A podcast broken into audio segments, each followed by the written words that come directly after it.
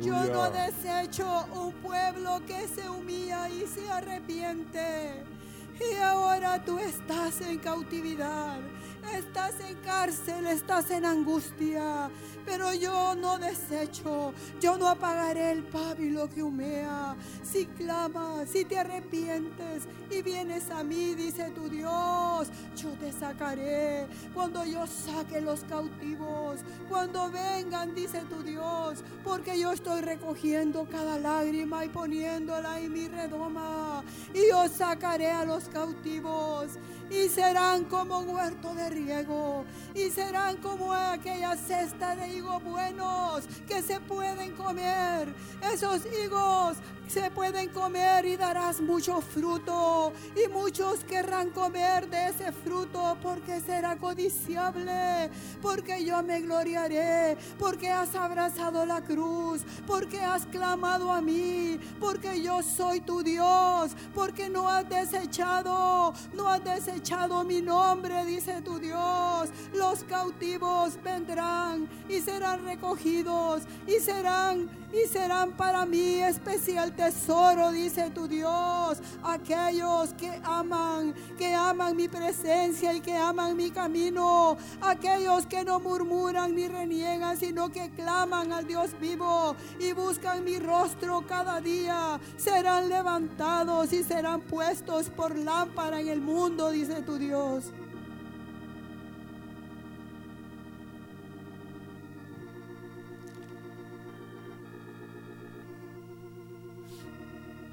Señor, si atesoráramos cada palabra, cada cosa que tú has hecho caer en nuestras vidas, Señor, no seguiríamos siendo los mismos.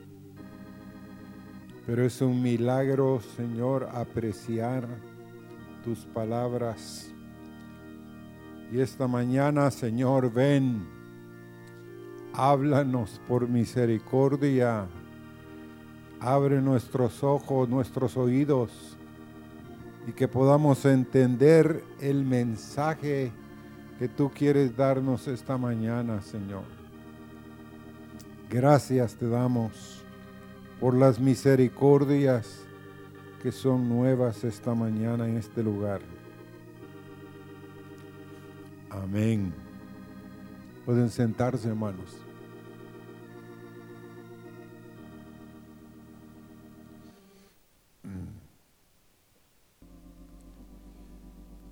Bueno.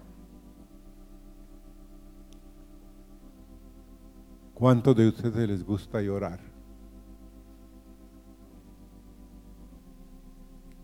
Uno, dos, tres, cuatro, cinco,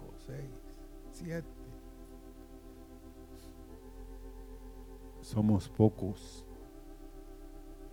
para llorar. Nos gusta más reír, vamos. Son honestos. Queremos estar en la casa del convite en la casa de la alegría. No queremos estar en la casa del luto, del lloro. Pero a veces Dios nos va a llevar.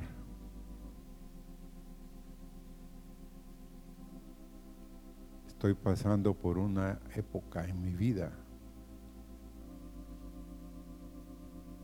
que si me la hubieran pintado, hubiera dicho, no la quiero. Pero como muchas veces Dios no avisa, hermanos. Es como el semáforo aquí, famoso en Honduras que todo el mundo se pasa a los semáforos.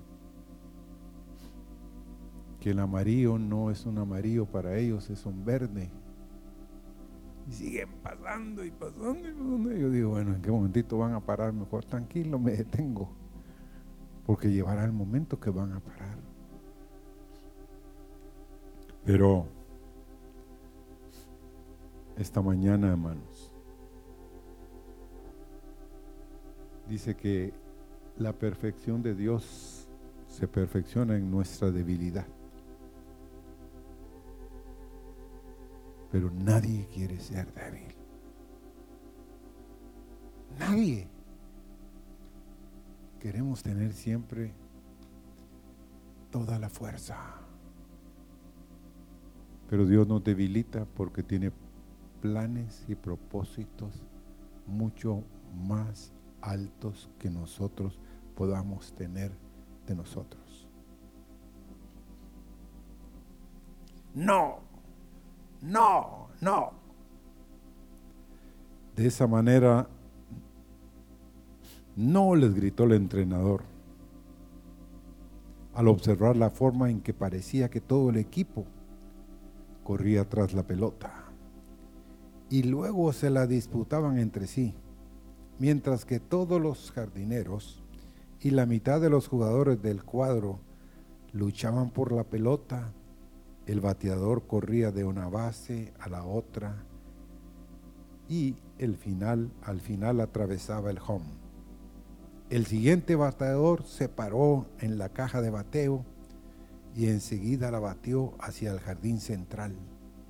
De inmediato los tres, los tres jardineros gritaron, la tengo. Y la persecución de la pelota comenzó de nuevo. Parecía la repetición de la escena anterior. De nuevo el entrenador les gritó, somos del mismo equipo, chicos. Todos somos del mismo equipo. No peleen por la pelota. aunque casi siempre parecía un caos.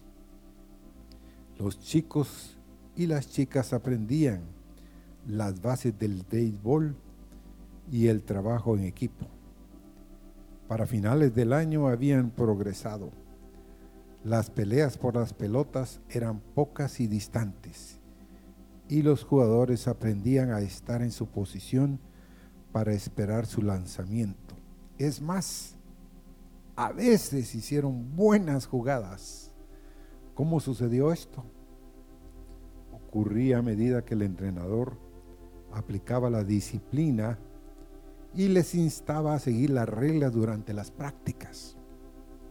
A veces los jugadores se sentían ofendidos y heridos cuando no les dejaban participar a causa de su mal comportamiento o olvido de las reglas. No obstante, poco a poco se convirtieron en mejores jugadores. Hoy el camino cristiano también requiere disciplina. Si queremos progresar de hijos indisciplinados a siervos exitosos. Hannah Whitall Smith lo dice de una forma bella. Examina tu disciplina a medida que los carros de Dios llevan tu alma a los lugares altos de los logros espirituales. Examina tu disciplina. A medida que los carros de Dios llevan tu alma a los lugares altos de los logros espirituales. Ninguna, ninguna disciplina en el momento de recibirla parece agradable. Sin embargo, después produce una cosecha de justicia y paz para quienes han sido ejercitados por ella. Hebreos 12:11. Así estamos. ¿Ha notado usted que entramos a jugar, pero no conocemos las reglas, hermanos? Dios nos da la opción a entrar en su equipo. Pero nosotros olvidamos muchas veces las reglas. Olvidamos que somos del mismo equipo. Y hacemos cosas que dañan la comunión, el cuerpo. Amén. Llegaron. Llegamos. hemos entendido que Dios nos pone a veces en disciplina, pero con un solo objetivo, que cuando volvamos a jugar tengamos en mente que las reglas, que somos parte del equipo y que el equipo puede ser dañado si nosotros no jugamos como Dios quiere que juguemos. No se dice mucho amén. Porque nosotros creemos que ya lo sabemos. Cada jugador, hermanos, cree que sabe las reglas. Pero muchas veces estamos rompiendo las reglas y hay daño en el equipo. Y nosotros decimos, no, no hay, sí, hay daño en el equipo. Sino que lo diga el Madrid, ¿verdad, hermanos?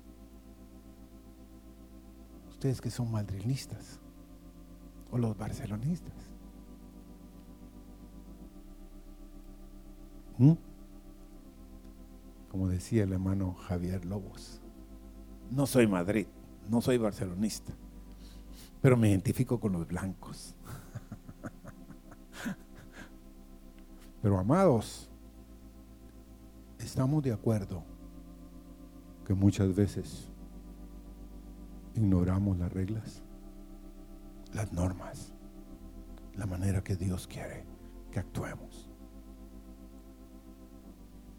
No lo digo por ustedes, lo digo por mi persona. Ahora, queremos ir esta mañana a Lucas. Me ha impresionado el, el Evangelio de Lucas por tres cosas. Una de ellas es este hombre según se cree, pues era doctor. Conocía un poco la medicina y estaba cerca de Pablo y estoy casi seguro que lo ayudaba. Pero no era uno de los doce apóstoles. Pero estudió diligentemente, hizo una investigación profunda no era un apóstol, como les dije, pero sí alguien que amaba a Jesús. Alguien que se interesaba por investigar y por dejarnos escrito. yo quiero un día conocer a Teófilo, al cual le dedica él. Fíjense lo que le dice en el versículo 1 del capítulo 1 puesto que ya muchos han tratado de poner en orden la historia de las cosas que entre nosotros han sido ciertísimas, tal como, la, tal como nos lo enseñaron los que desde el principio lo vieron con sus ojos y fueron ministros de la palabra. Me ha parecido también a mí después de haber investigado con diligencia todas las cosas desde su origen, escribírtelas por orden, oh excelentísimo Teófilo, para que conozcas bien la verdad de las cosas en las cuales has sido instruido. O sea, Teófilo era un hombre, hermanos, instruido en las cosas de la verdad. Y Dios, fíjense, se había encargado Fíjense qué tremendo, hermanos. Dedicó un hombre diligentemente su vida para dejarle a Teófilo cuáles eran las normas y las formas que Dios y las verdades en las cuales él había sido instruido. ¿No les parece a ustedes, hermanos, ¿Cuántos de los que están aquí tengo que usar un nombre de una persona aquí?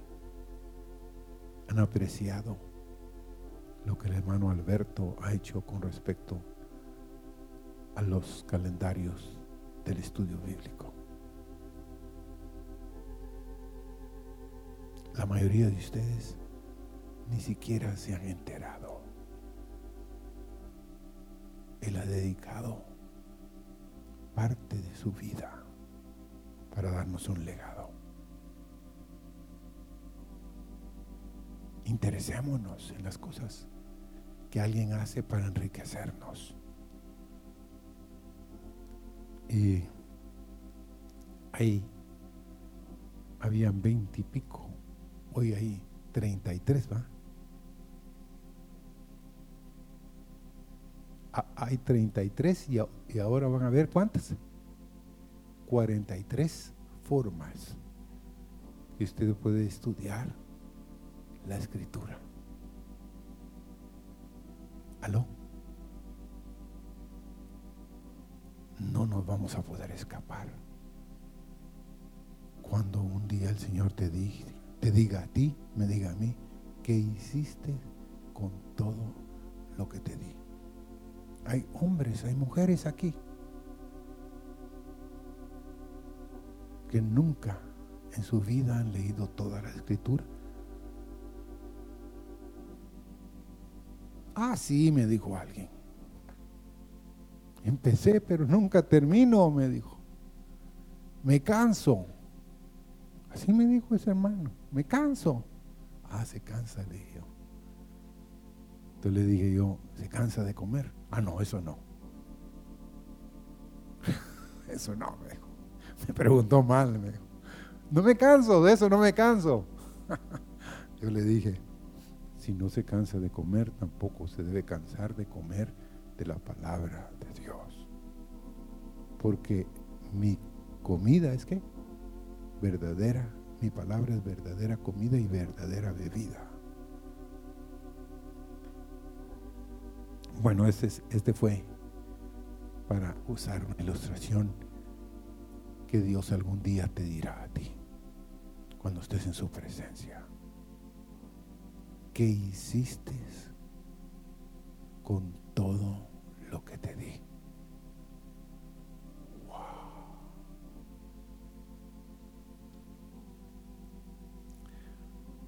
Entonces, hermanos, yo estoy anhelando en mi corazón de que cada día hagamos mejores cosas de nuestras vidas.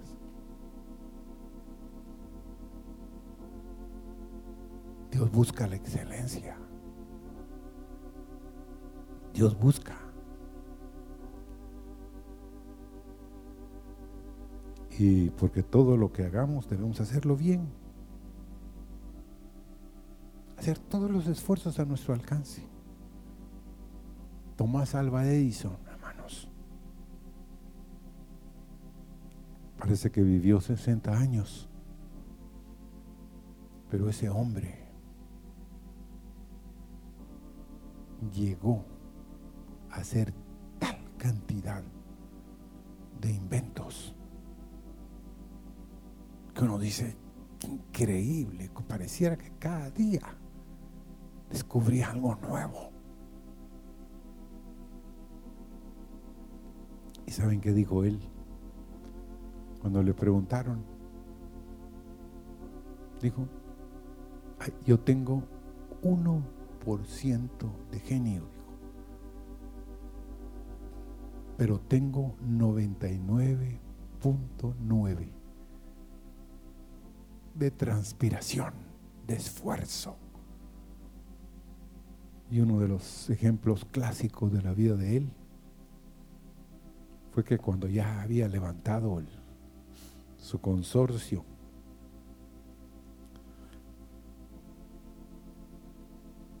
empezó un incendio que arrasó todo, todo, todo lo que tenía. Y él llamó al hijo y le dijo, mira, anda a llamar a tu mamá. Pero ¿para qué voy a llamar a la viejita? ¿Para qué la voy a llamar? porque nunca en su vida va a volver a ver un incendio como este, le dijo. Ah. Y al final, de lo único que se rescató, son como dos o tres mesas de, de laboratorio. Él dobló su saco y se iba a acostar. Entonces dijo a los trabajadores, señores, este es un comienzo. Este no es un final de la cosa, este es un comienzo. Por favor, si ustedes conocen algún banquero que nos pueda prestar dinero, mañana temprano, háblenme. Si usted conoce a gente que tenga equipo para remover todo esto, avísenos. Dobló su saco y se echó a dormir ahí, encima de la mesa, delante de sus hijos y de los trabajadores.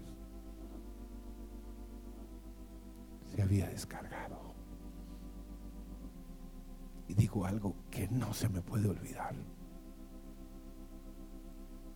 Ahí digo, están enterrados, quemados todos nuestros errores. Vamos a empezar de nuevo. Hermanos, levantémonos de la situación de la cual estamos caminando. Aborrezcamos ser perezosos, ser haraganes, ser personas sin fruto aborrezcamos ese camino.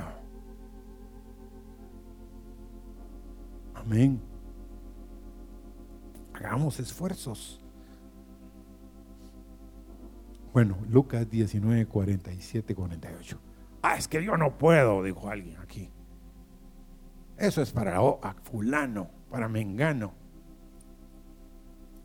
Hermanos, es para todos. Amén. Es para todos. Hagamos cosas. Si somos cocineras, hagamos las mejores recetas de cocina. Si lo único que hacemos es preparar tales cosas, hagámoslas de tal manera que lleven un sello, que los que estén alrededor digan, Qué buen trabajo. Lucas 19, 47 y 48.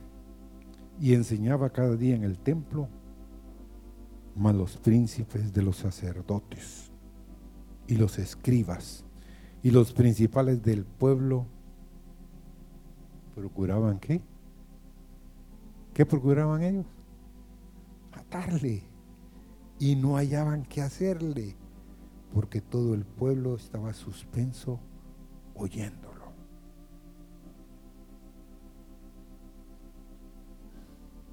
Este pasaje me hizo llorar. Porque aquí hay hombres, aquí hay mujeres, aquí hay jóvenes que procuran matar al Jesús que está en sus vidas. Hemos ignorado que somos templo y morada de su espíritu. Y estamos, óigame, matando a Jesús. Lo procuramos matar.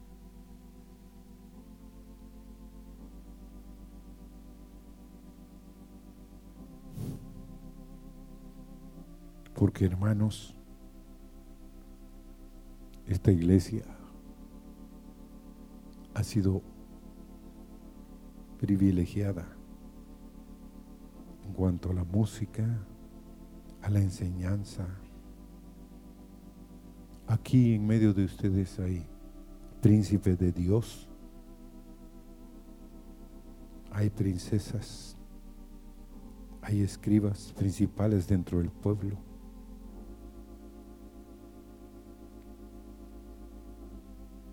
Porque en la manera de pensar de que estos, la forma de vivir, nosotros queremos matar a Jesús. Les insisto, yo no vine para decirle, ¿eres tú? No. Yo me puse a llorar. Yo estoy matando a Jesús, procurando aniquilarlo. Porque yo siento que a veces las demandas son fuertes. Pero hermanos, ¿estamos en el equipo que va a ganar o no? ¿O usted se ha considerado que, bueno, no vale la pena esto?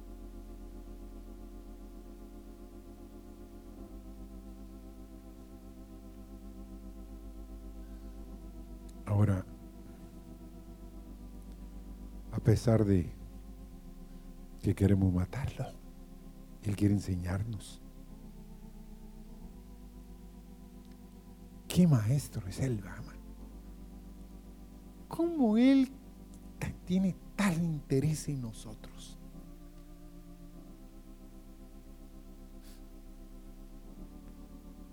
Pero si tú lo buscas en tu templo, en lo interno de tu corazón, en lo interno de tu corazón, Él va a traer sus lecciones. Amén. Si tú le dices, te sientas, enséñame hoy. Voy a leer esta, este pasaje y enséñame.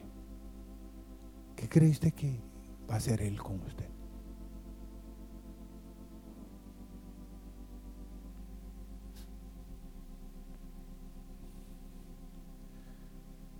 Mi nieto me contó un, incidente que le pasó en el viaje con los maestros allá en Valencia. Y se los tengo que decir porque me impactó. Dice que llegó un maestro y le dijo, mira, tú eres un poco diferente al resto. No, soy igual que ellos. No, no, no, le dijo el maestro. Tú quieres aprender cada día más y más. Tú no viniste a perder el tiempo aquí. Hay otros ahí, dijo. Se duermen en las clases. Pero tú no viniste a dormirte estás despierto. Estás tratando de sacar el mayor fruto de esto. Y anotamos, el otro maestro me dijo, a ese dedícale tiempo. Ese te va a escuchar. Ese te va a exprimir. Ay, él empezó a decir, no, sí, le dijo, hermanos, que lo que hagamos lo hagamos con entrega. Que los demás van a notar. Los maestros van a decir, sí, en este voy a hacer más. Voy a poner más. Porque está dispuesto. Quiere hacerlo. Quiere mejorar. Yo le dije, mira, Joel, yo quiero invertir en ti. ¿Tú no quisieras ir a sacar? No, me dijo. ¿Por qué eligió? el plato. Te estoy sirviendo en un plato. No me dijo. Porque tengo otras ideas, otros conceptos. No solo prepararse. Porque puedo tener una cabezota de ese tamaño, dijo. Pero yo quiero tener un corazón de acuerdo a mi cabeza. Hmm. Aquí. Está bien. Pero hermano, ¿no creen usted que lo que hagamos, que tenga un sello, que no estemos tratando de matar a Jesús? Lucas 21, 46. Un poquito más atrás de los versos que leí. Dice, y como llegó cerca de Lucas 41, viendo la ciudad lloró sobre ella, diciendo, oh, si también tú conocieses, a lo menos en este día, lo que toca a tu paz, mas ahora está encubierto de tus ojos, porque vendrán días sobre ti que tus enemigos te cercarán con baluarte y te pondrán cerco y de todas partes te pondrán en estrecho y te derribarán a tierra, el verso 44, y a tus hijos dentro de ti, y no dejarán sobre ti piedra sobre piedra, por cuanto no conociste el tiempo de tu visitación. Y entrando en el templo comenzó a echar fuera a todos los que vendían y compraban en él, diciéndoles, escrito está, mi casa, casa de oración es más, es, más vosotros la habéis hecho cueva de ladrones. Él,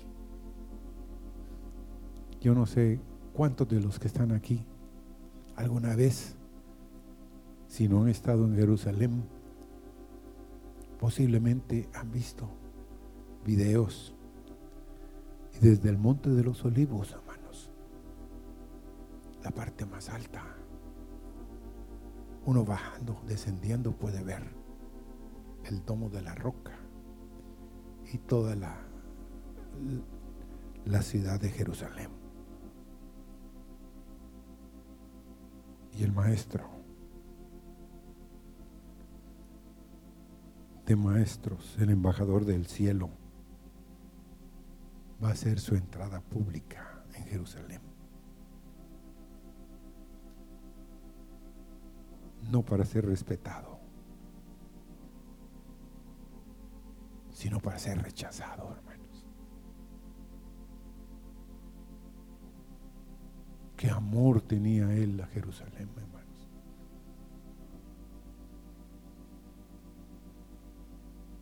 Pero había una tristeza también por lo que iba a ocurrir en Jerusalén, a su vida y, y a lo que iba a suceder a esa ciudad.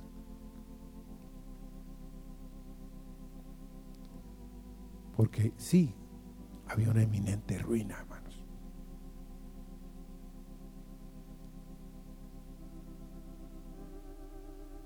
¿Cuánto, por eso les dije, cuántos de ustedes les gusta llorar? Tres veces Jesús lloró. Y ni una sola vez reía. ¿Pero por qué? Pregúntese. Yo me preguntaba. Yo sé que tu maestro, mi maestro, tu salvador y mi salvador, no es un Dios amargado. ¿A que no? No es amargado, hermanos. Es un Dios sonriente. Pero no está riendo, pero es sonriente. Siempre dando la mejor sonrisa a los hijos. Siempre con los brazos extendidos siempre dispuesto a esperarte. Siempre negándose a sí mismo. Atenderte.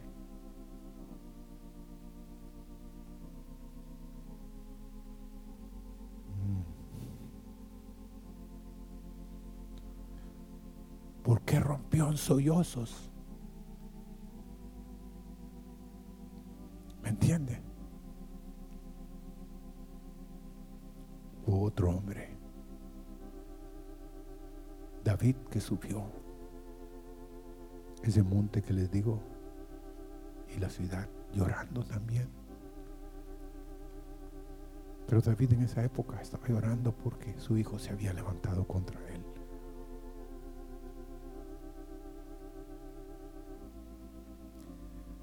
No estaba derramando silenciosamente las lágrimas como Juan 11:35.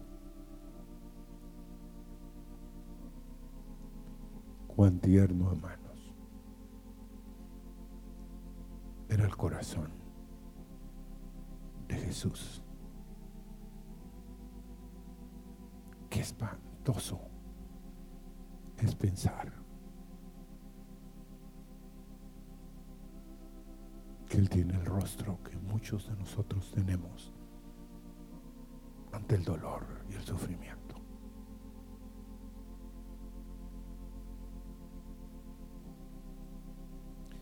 Y todos los que estaban alrededor de él se regocijaban.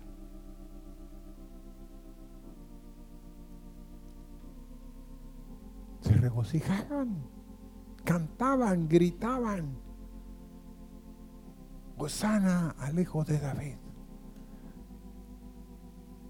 Tremendo.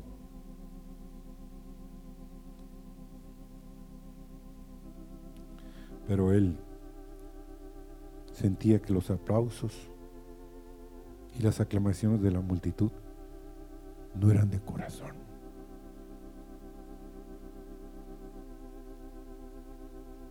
Él iba a entregarse.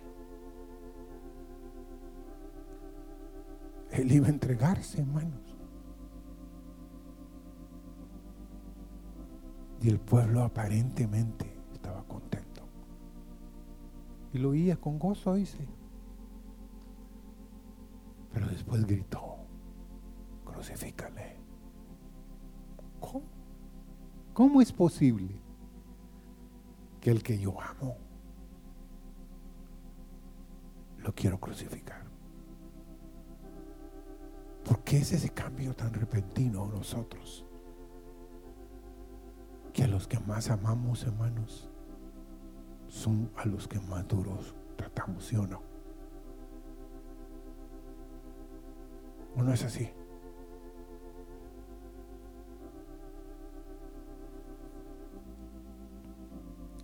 Pero miremos por qué Jesús estaba llorando. La iglesia, hermanos. Y la Jerusalén en lo natural, tan privilegiada y tan ingrata.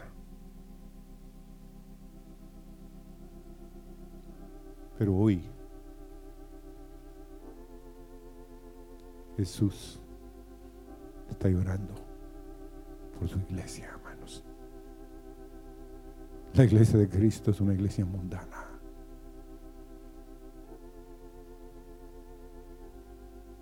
Es una iglesia que no da a luz la vida del Cordero de Dios. Cada día, hermanos, examínese. Yo me he estado examinando estos días.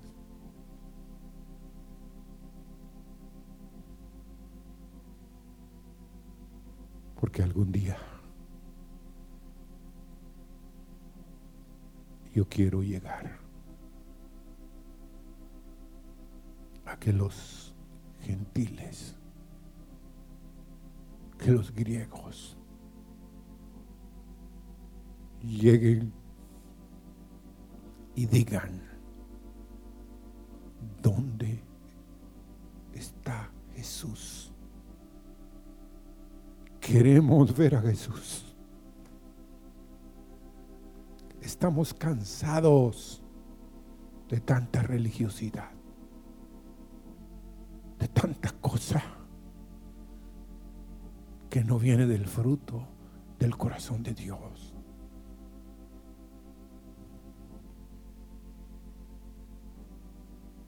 Y qué tan cierto es esta mañana que este es tu día para que veas la paz y puede estar oculto a tus ojos. Tú puedes decir, no es cierto. Pero por el otro lado, posiblemente sí habrá alguien aquí que diga, sí Señor. Quiero verte, Señor. Quiero que otros te vean.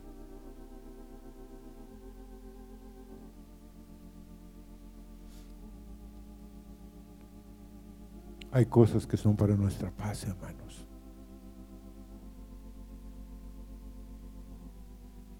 Son cosas que van a afectar tu bienestar hoy y en el futuro. Hay un tiempo de visitación. Esta mañana, si algo yo le estaba pidiendo a Dios era fuerzas. Porque yo quiero estar en la visitación, hermanos. Amén. Yo quiero estar en medio y alertado. Que la palabra de Dios penetre con tal fuerza sobre mi vida. Porque la gracia de Dios te está llamando. Me está llamando a mí, a cada uno aquí. Porque hemos descuidado sus visitaciones. Ah, sí. Pensaron muchos. Dios va a hablar hoy ahí. Pero ¿qué vas a hacer tú con sus palabras? Con su visitación, con su llamado. Porque Él está viniendo a su viña. Y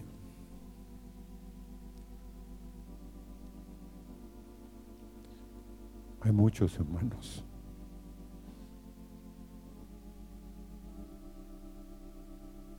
Que cuando los medios de gracia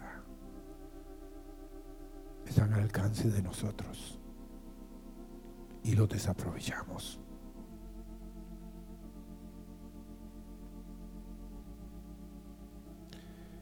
Y quiero terminar con esto.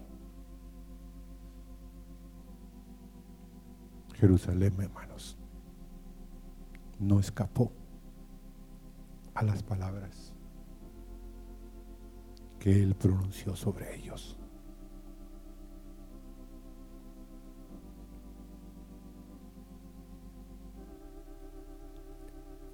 Y cuáles eran las palabras. Quiero que los leamos.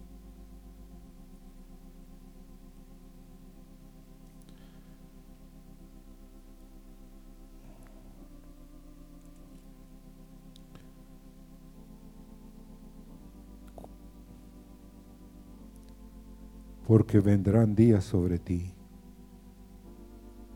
cuando tus enemigos te rodearán con vallado y te sitiarán, y por todas partes te estrecharán y te derribarán a tierra y a tus hijos dentro de ti, y no dejarán en ti piedras sobre piedra. Pero ¿cuál es la razón, la poderosa razón por la cual los juicios iban a venir. Porque no conociste el tiempo de tu visitación. Señor,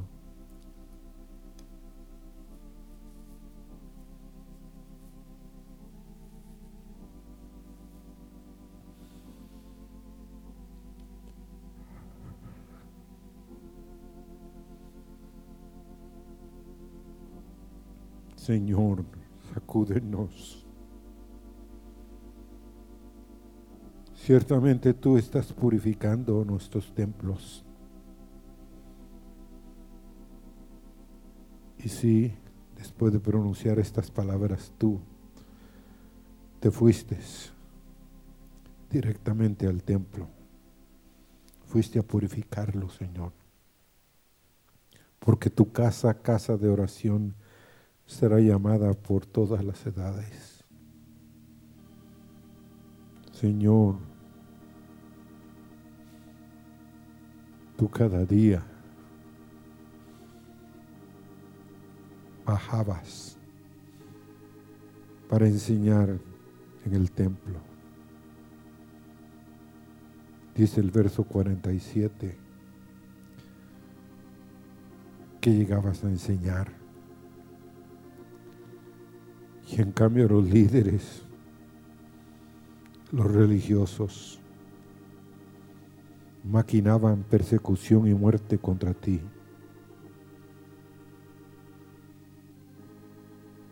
El pueblo sencillo, los humildes, los sencillos te respetaban, te escuchaban con agrado. Todos estaban en suspenso oyendo tus palabras.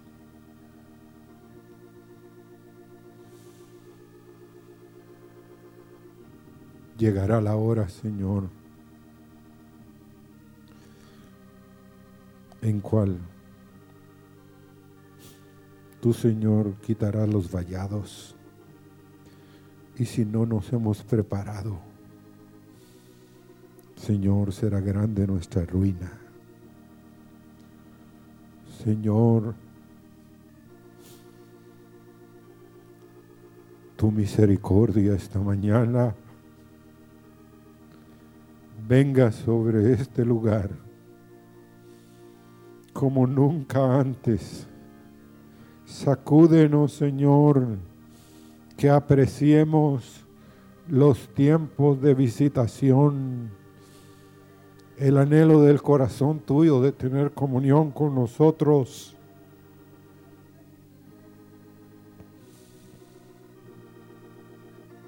Señor, no quedará piedra sobre piedra. Señor, vendrán otra vez los enemigos tuyos y entrarán por Jerusalén y la destruirán y habrá una gran huida de judíos. Pero Señor, en lo espiritual también está pasando que hombres han llegado, han entrado y procuran matar, Señor, todo lo que es tuyo.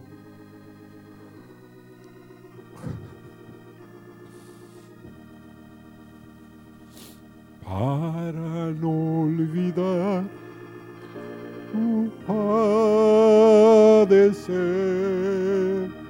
ni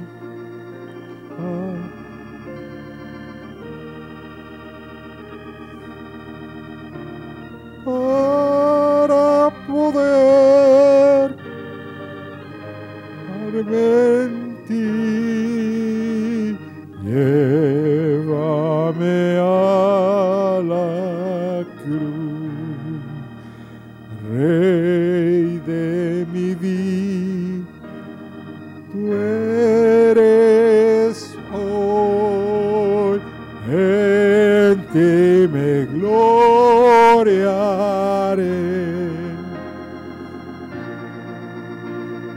Es por tu cruz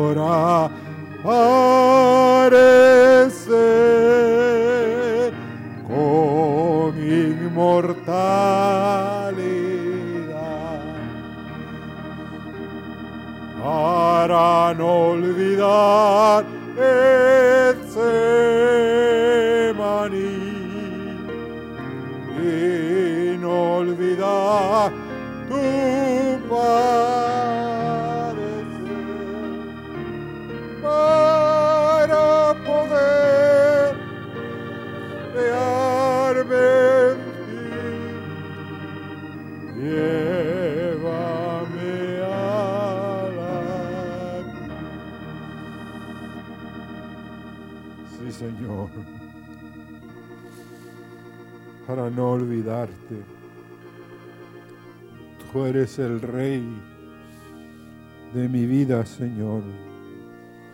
En ti nos gloriaremos.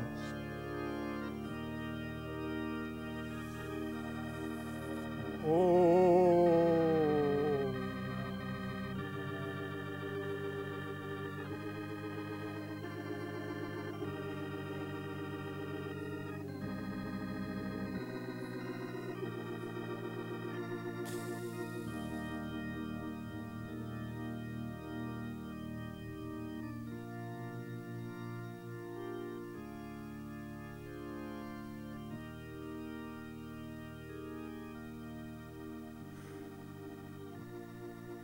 Señor,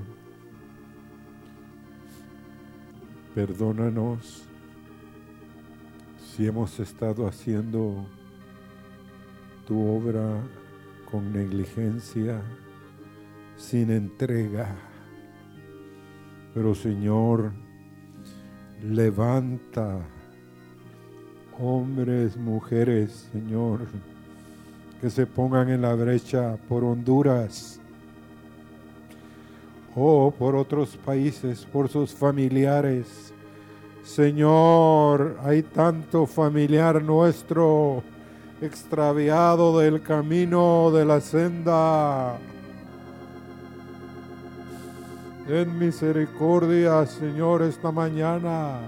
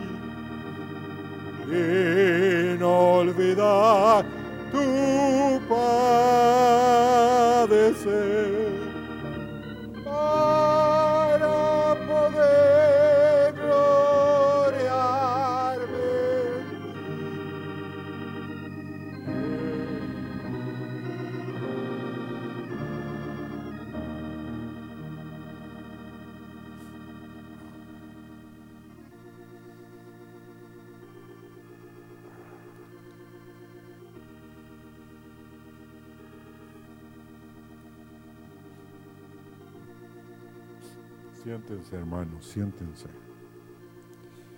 Y como la ilustración al principio,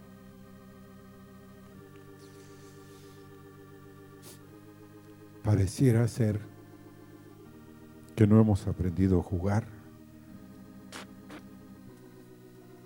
pero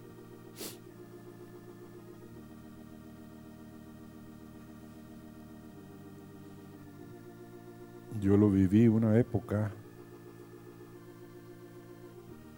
que los jóvenes y los y las señoritas llegaron a un campo y un entrenador les estaba enseñando a jugar soft. Y al principio ninguna bateaba ninguna agarraba. Pero al final del año, hermanos, era increíble cómo jugaban.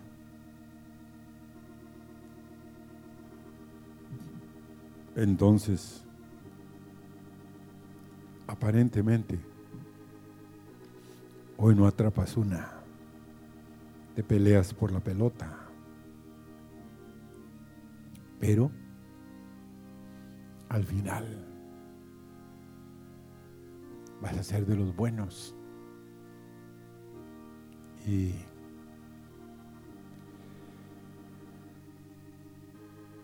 si necesitamos disciplina, hermanos. Amén. Dios quiere ayudarnos. Así que no ha sido en vano entrar a jugar, como me gocé en ver jugar en la primera base a una joven que se llama La Chachi, que es hija de los Morales. Increíble, batea y agarra la pelota, increíble, hermanos. Y yo me acuerdo que su hermano y su hermana mayor eran muy buenos, pero ella no agarraba una. Pero ya viendo la hora, dije yo, mmm, mmm, se ha superado enormemente. Así que Dios nos ve con misericordia con ayuda. Amén. ¿Tienes algo que decir?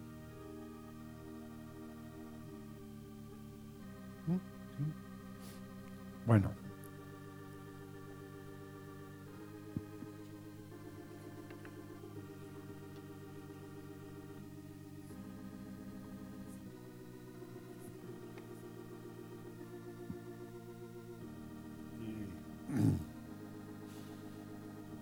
alguien va a compartir algo con nosotros,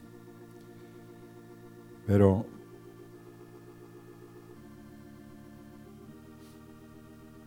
queremos una vez más